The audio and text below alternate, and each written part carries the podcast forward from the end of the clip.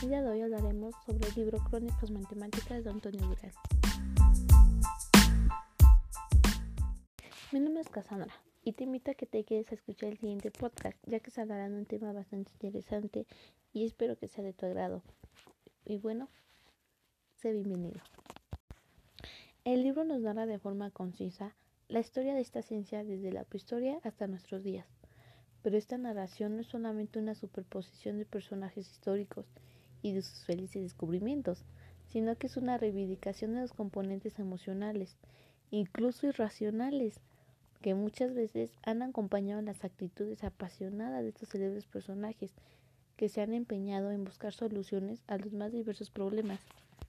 En este podcast hablará sobre el significado de las matemáticas, Apolo y Dionisios y la teoría fundamental sobre esta. Asimismo, concluiremos con una pequeña opinión personal.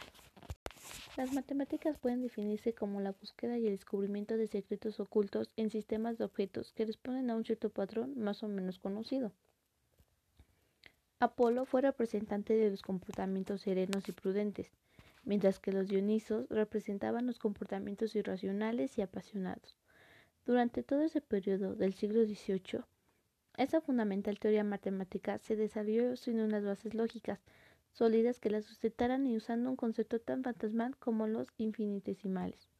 Conocer la historia de las matemáticas nos genera cierto conocimiento y nuevas enseñanzas que nos servirán a lo largo de nuestra vida. Obviamente también se requiere la práctica y sobre todo sigue tu pasión.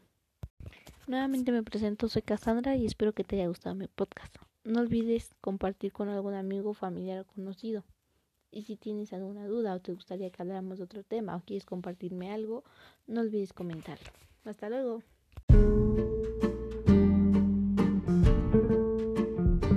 Recuerden que los que confían en Dios son como el monte de Sion, que no se mueven, sino que permanecen para siempre.